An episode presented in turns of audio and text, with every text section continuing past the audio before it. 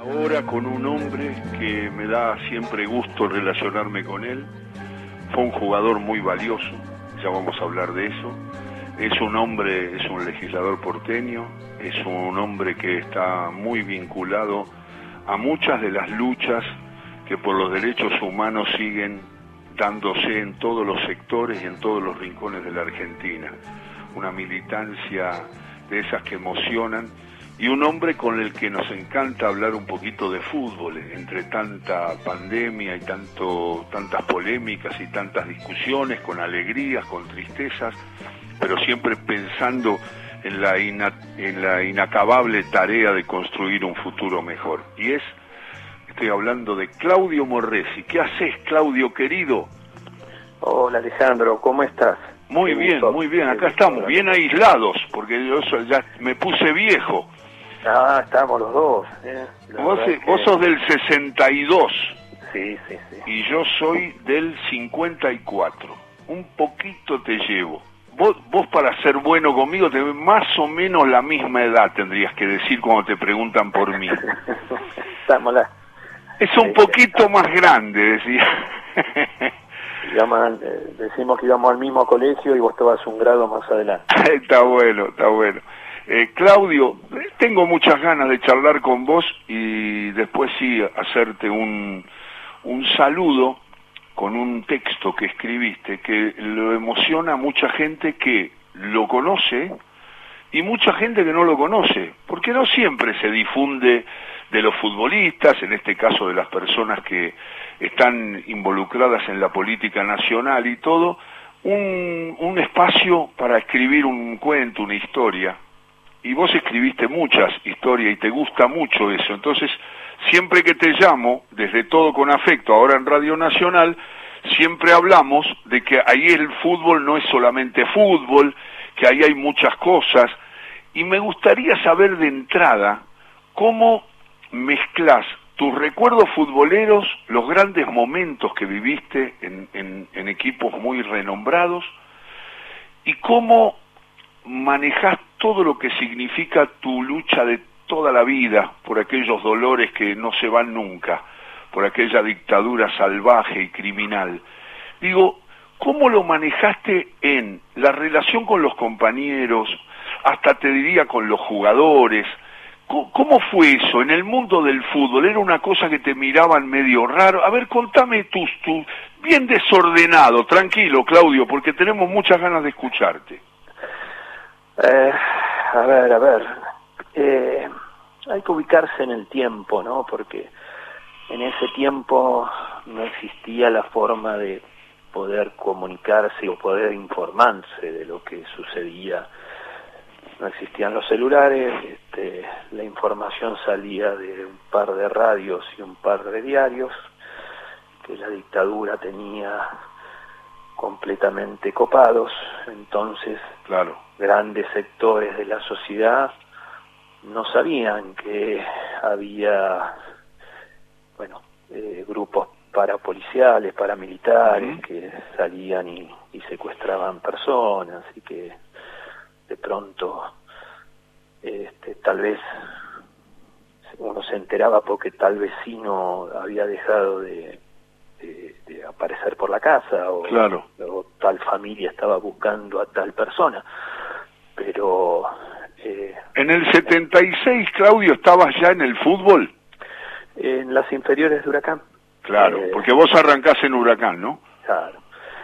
Siempre la historia real es que yo tengo que viajar a jugar un, un sábado a la mañana, a viajar a, a jugar contra, creo que era contra Platense, en, la, prenovena era en ese tiempo. Y, y mi hermano el viernes a la noche salió y no volvió. Claro. Y mi mamá cuando yo me levanto el sábado a la mañana estaba muy nerviosa y este y no volvía, no volvía, no llegaba, no, no se sabía. Claro, no se sabía. Eh, y bueno, yo voy a, viajo a jugar a ese lugar. Eh, bueno, hay un tío que cuando estoy jugando se acerca al alambrado y me grita, Norberto volvió, eh, y cuando termina el partido, cuando nos estábamos yendo, me dice, bueno, mira, no, no, no es que volvió, te lo dijimos para que juegues tranquilo, pero todavía no se sabe nada. Ah. Y a partir de ahí, este, la familia hizo todo el recorrido de miles de familias, claro, a, claro. A tratar que alguien le diga que había pasado con un pibe de 17 años, que un día había salido este, y no volvió. y no volvió. Tuvimos la inmensa suerte de, después de 13 años de estar buscándolo, encontrar el lugar donde lo, lo habían eh, asesinado y donde lo habían tirado. Eh, digo el, privilegio porque hay miles de familias que no saben dónde están los restos de, sus seres queridos, si los tiraron vivos al mar, si los dinamitaron en algún lado, si los enterraron en fosas comunes, ese secreto todavía estos que se creyeron el dueños de la vida y de la muerte la siguen, lo siguen eh, ocultando. Eh, y bueno, en ese en esa situación y en ese tiempo uno a los muy amigos le contaba lo que sucedía. Siempre existió la solidaridad y el, y el acompañamiento de claro este pero bueno ahí eh, este, fuimos creciendo bajo esa situación, hasta que uno empezó a jugar en primera, empezó a... Cuando llegaste a primera es Claudio Morresi, un testimonio desgarrador, porque es el testimonio que no, hay que olvidar, la memoria es fundamental. Y la verdad es que no nos gusta ponerlo a Claudio porque se le nota conmovido aún hoy, pasó mucho tiempo de esa situación tan increíble y Norberto no está que su hermano, pero tampoco me gusta hacer el reportaje en base a eso, pero quería quería más enfocarme y está muy bien lo que hiciste y te pido disculpas por haberte metido en eso. No, no, no, no, está todo bien. Pero pero la, la me gusta más cómo sigue después en tu actitud hasta que llegás a primera o cuando llegás a primera, se conocía, no se conocía, alguien te hablaba, vos lo compartías con los que tenías más llegada, y cuando llegás a Huracán a primera, ¿quién, quién es el entrenador? Si tus compañeros son jugadores que todos podemos conocer. Bueno, sí, yo tengo el inmenso sueño cumplido, digo sueño cumplido porque eh, yo veía en el año 73 a mis grandes ídolos saliendo campeón en Huracán, con una delantera que formaba Houseman, Brindisi, Abayá y Babington y La Rosa. Qué, qué equipazo, mamá mía. Y yo me crucé con esos jugadores, porque cuando yo empiezo a entrenar con la primera, en fin del 79, claro. principios del 80, eh, muchos de ellos estaban. Quedaron, quedaron, claro. Quedaron, este, algunos se fueron y después volvieron y como yo en Huracán estuve hasta el 85 pude pude jugar con ellos. ¿Jugaste eh, con quién jugaste, Claudio? Con todos, con todos los que te nombré. Ah, mirá, llegaste a jugar con todos. Eh, tal vez Miguel no es eh, Miguel sí en el 80, pero después en el 81 lo, lo enfrenté cuando él pasó a Boca Está hablando de Brindisi, Morresi refiriéndose este, a, uno de los mejores jugadores que habrás visto. Y él, él y René para mí fueron, bueno, por supuesto, como bien vos decís, ¿no? Este, está Maradona que está en para cuando uno quiere comparar con los interplanetarios, no con los humanos. Único, único. Es el inventor de la pelota, le puse ahora. inventó la pelota, dice, me lo cuestionan o, empiezan a compararlo con otros jugadores, con todo respeto por todos los jugadores, porque todos pensamos que Messi es un jugador extraordinario. Extraordinario, extraordinario. Extraordinario, pero, pero yo digo, no, no lo compar déjennos tranquilo a los futboleros. Es único Maradona, no hay que hablar más del tema. Es, es, hay que hablar de, de disfrutarlo, de lo que hizo, de lo que fue, pero es único. ¿Qué vas a hacer? Sí, sí, sí. Este, y aparte están ligados a las grandes emociones nuestras, ¿no? De, oh. los disfrutes y de las, de las alegrías, ¿no? Eh, pero bueno, yo jugué con, y tuve la suerte de jugar este, en, los lugares donde podés ver tal vez toda su magia que tenga un deportista, este, que es en los picados, que es en la de todos nos cuidamos para que no haya ninguna lesión y que cada uno pueda demostrar toda su técnica, que son los picados que se juegan. ¿Y qué te parece? Y ahí lo tuve a René. Ah, René, René, es una locura. René, para todos los que jugaron con René, todos los que disfrutaron, Babington, Brindisi, Basile, eh, todos te dicen que no vieron un jugador con esa habilidad mano a mano todos los días. No, no, no, este, y fue, le jugó, jugó en un tiempo, bueno, él y muchos de nosotros, y Diego desde ya, en un tiempo donde había una violencia muy, muy, muy fuerte, muy grande ante los habilidosos, este, uh. eh, ahora todos ellos se hubieran jugado ahora con los árbitros, cómo lo cuidan, este, a los jugadores, y, bienvenido que así sea. Claro. Pero las patadas que, que se recibían en ese, en ese tiempo, bueno, y, y se prosiguió durante mucho tiempo, ¿no? Eh, hay que recordar a Canigia mm. en el mundial ese que partido que juega, no me acuerdo si fue contra Camerún. Camerún, Camerún, que le, meten, era, era una cosa que no, es una imagen que tenemos todos grabada, que era que lo cruzaban, a Diego le pegaron una plancha en el pecho y a, a Claudio en esa velocidad, con ese control de pelota, Claudio va gambeteando y lo van tocando, pero no lo terminan de tirar, hasta que al final uno lo, lo remata, digamos. Claro, claro. Bueno, esas, esas patadas eran sumamente habituales, ¿no? Y René este, hizo lo que hizo ante esa situación. Bueno, cuando uno jugaba esos picados, que todavía este, ¿no? lo preservábamos entre todos, todos nos preservábamos, este, era una una delicia, una alegría, era la picardía en su máxima expresión a, lo que se puede hacer dentro del fútbol. Claro, es la voz de Claudio Morresi que está charlando con nosotros, el comienzo de todo con afecto, la primera hora ya transcurre. Eh, Claudio, los entrenadores que recordés de Huracán que tuviste. Eh, bueno, hay, uno se nutre del, tal vez de los, de los primeros, ¿no? En gran medida. Claro. Eh, Janín, yo aprendí mucho con Roberto Saporiti, que lo tuve en la selección juvenil. Ajá. Eh, ¿A Eduardo Janín dijiste, Eduardo? Eduardo Janín, sí. Qué grande, eh, Eduardo. Y bueno, después tuve al Coco con su... A Basile. Este, el Coco Basile, con esa particularidad del Coco, de, de, su voz y de su saber, ¿no? Porque el Coco sabía mucho y, y con su voz lo transmitía de una manera que este, lo incorporaba sí o sí, ¿no? Es decir... Eh... ¿Te entraba o te entraba? Con, lo, con la, el bozarrón de Coco te entraba.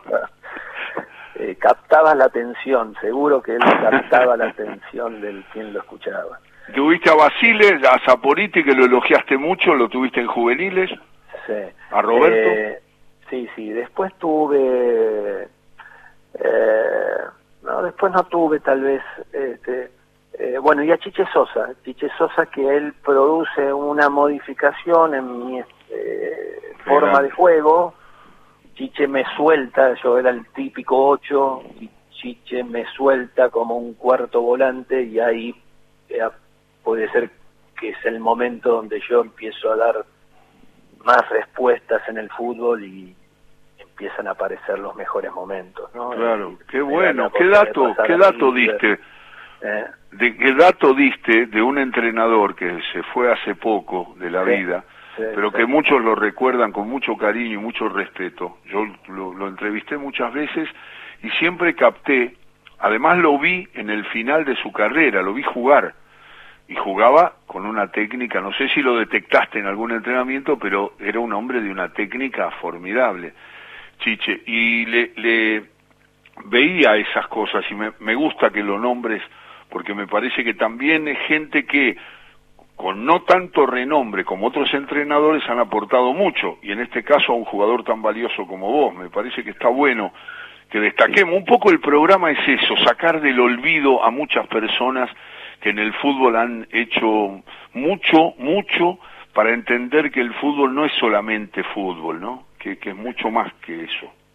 Sí, porque aparte son los hay muchos grandes hacedores de jugadores que como no están en equipos que, logran títulos no tienen el reconocimiento que verdaderamente tendrían que tener porque eh, cuando no no salís campeón o no haces una gran campaña, pareciera que el saber no, no, no lo tendrías y a veces para que lograr una gran campaña no solo tiene que ver con el saber de un técnico, sino con las posibilidades de ese equipo, los jugadores que tienen, los momentos de esos jugadores, la, las pequeñas sociedades que se pueden hacer entre esos jugadores, donde en algunos casos todo brilla y en otros casos este, se opacan y entonces no se puede lograr el rendimiento que ese equipo puede tener. Claudio, eh, ahí estás en la memoria colectiva del futbolero, estás instalado en el equipo de Beira y Areán,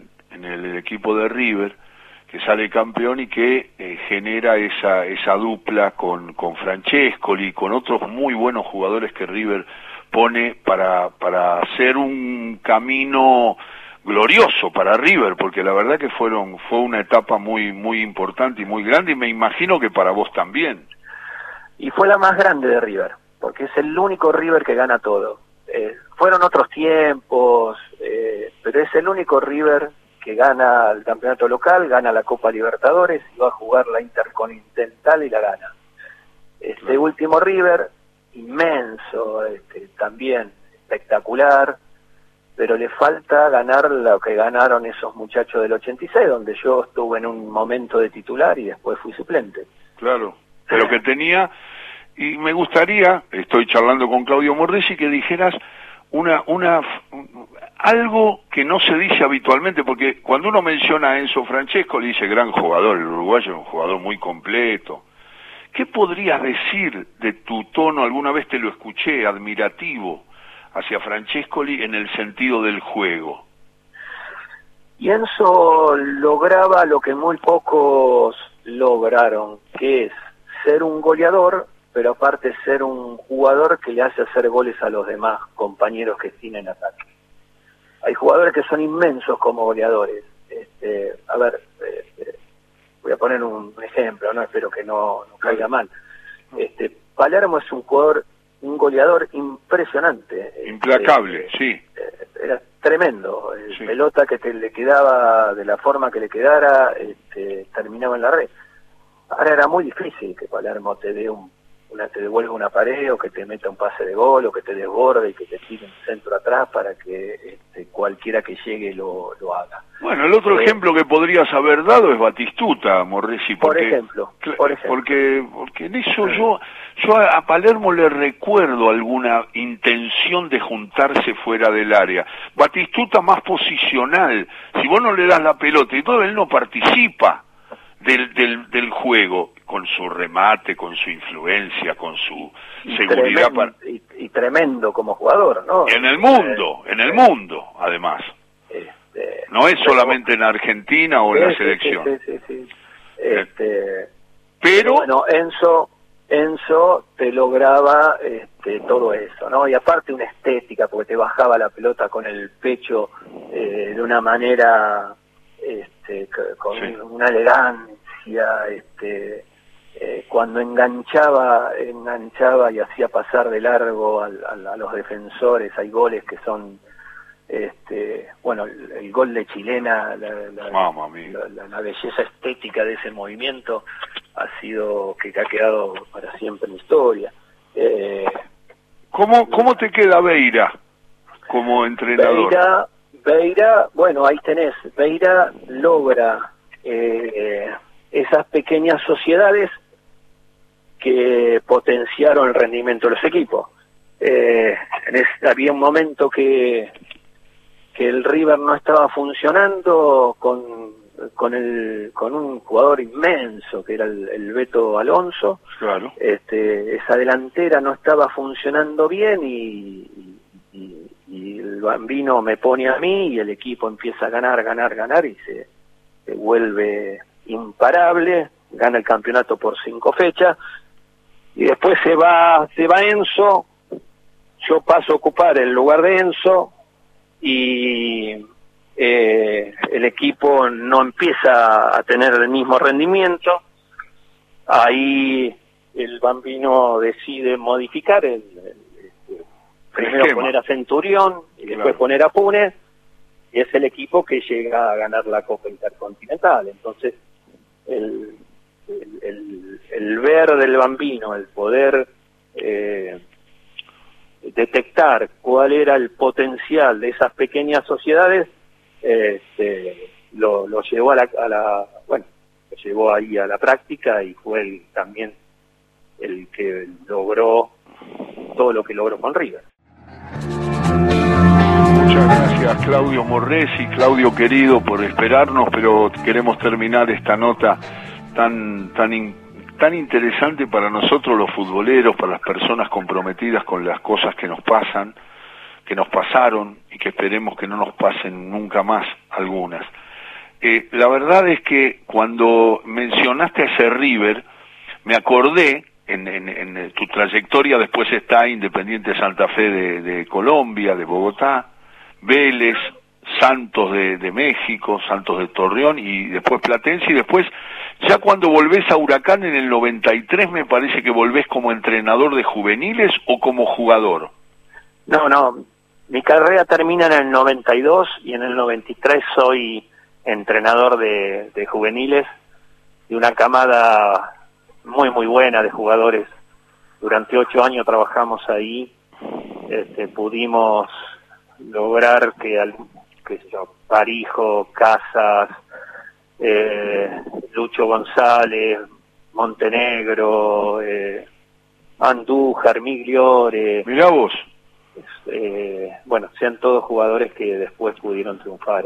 Claudio, ¿te, ¿te retirás en Platense entonces?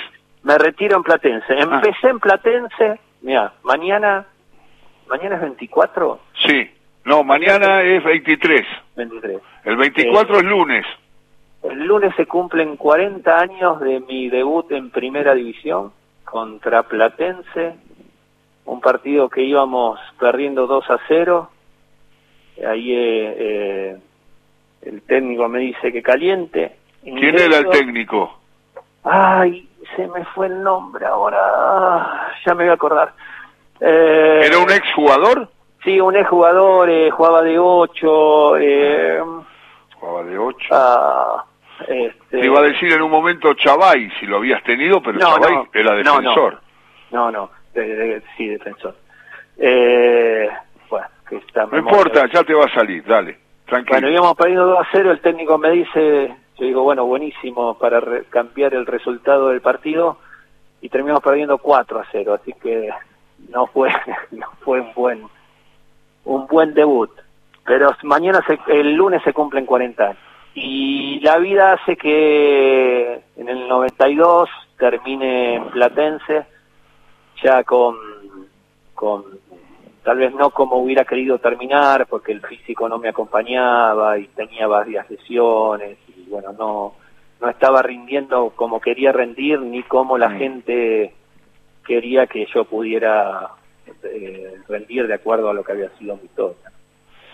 Es eh, dedicado a mucha gente y especialmente a vos que escribiste esta maravilla que se llama El canto de los ausentes y dice así, 30.000 personas van a concurrir a la cancha los jugadores yendo por el túnel piensan encontrar un estadio repleto, cuando en el centro del campo los equipos levantan la vista para saludar a las hinchadas, notan que las tribunas están tenebrosamente vacías. En ese momento recuerdan que el 24 de marzo, que se cumplen muchos años del golpe militar que institucionalizó el terrorismo de Estado, y en la tribuna sur, que alberga miles de personas, faltan los hinchas de Boca y River que fueron secuestrados de sus domicilios o lugares de trabajo, alojados en centros clandestinos de detención y luego de varias sesiones de tortura, arrojados desde aviones al mar. En la tribuna norte no se encuentran los hinchas de Racing Independiente que luego de pasar por el mismo calvario del secuestro y la tortura, fueron acribillados a balazos y sus cadáveres esparcidos en descampados en la tribuna este no figuran los hinchas de Huracán y San Lorenzo encontrados años después en fosas comunes, exterminados en las formas más perversas. En la tribuna oeste no están los hinchas de Rosario ni de Newell's y esperaron que parieran para matarlas, ¿sí? Las hinchas y quedarse con sus hijos como botín de guerra. En esas épocas los familiares de los desaparecidos buscaron una respuesta a la ausencia de sus seres queridos. Aquellos que se adjudicaron ser los dueños de la vida y de la muerte ocultaron toda información. Fue tanta la barbarie, tantas las atrocidades cometidas que siguen escondiendo el verdadero final de sus víctimas. El 24 de marzo de 1976 comenzaba la masacre más feroz, cobarde y sangrienta de la historia argentina. Veinte años después se juega otra fecha del campeonato.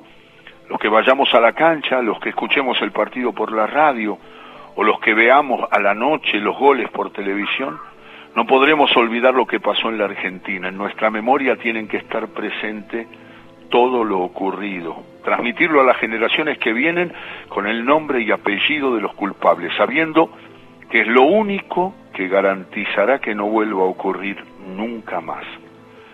En el estadio vacío, el partido está por comenzar. Los jugadores empiezan a sentir como baja de las tribunas desiertas el aliento de las hinchadas. Son 30.000 voces que no paran de cantar.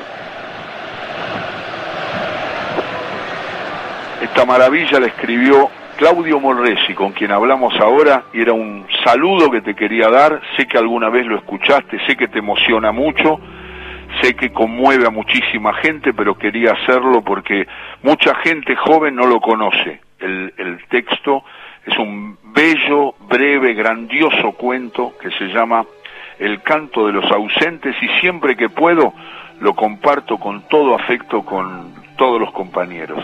Te mando un abrazo grande y te agradezco mucho esta charla, Claudio. Un abrazo muy grande, es muy importante que sepamos y que recordemos lo que sucedió porque es lo que nos va a garantizar que nunca más vuelva a pasar. Te mando un, inmenso abrazo.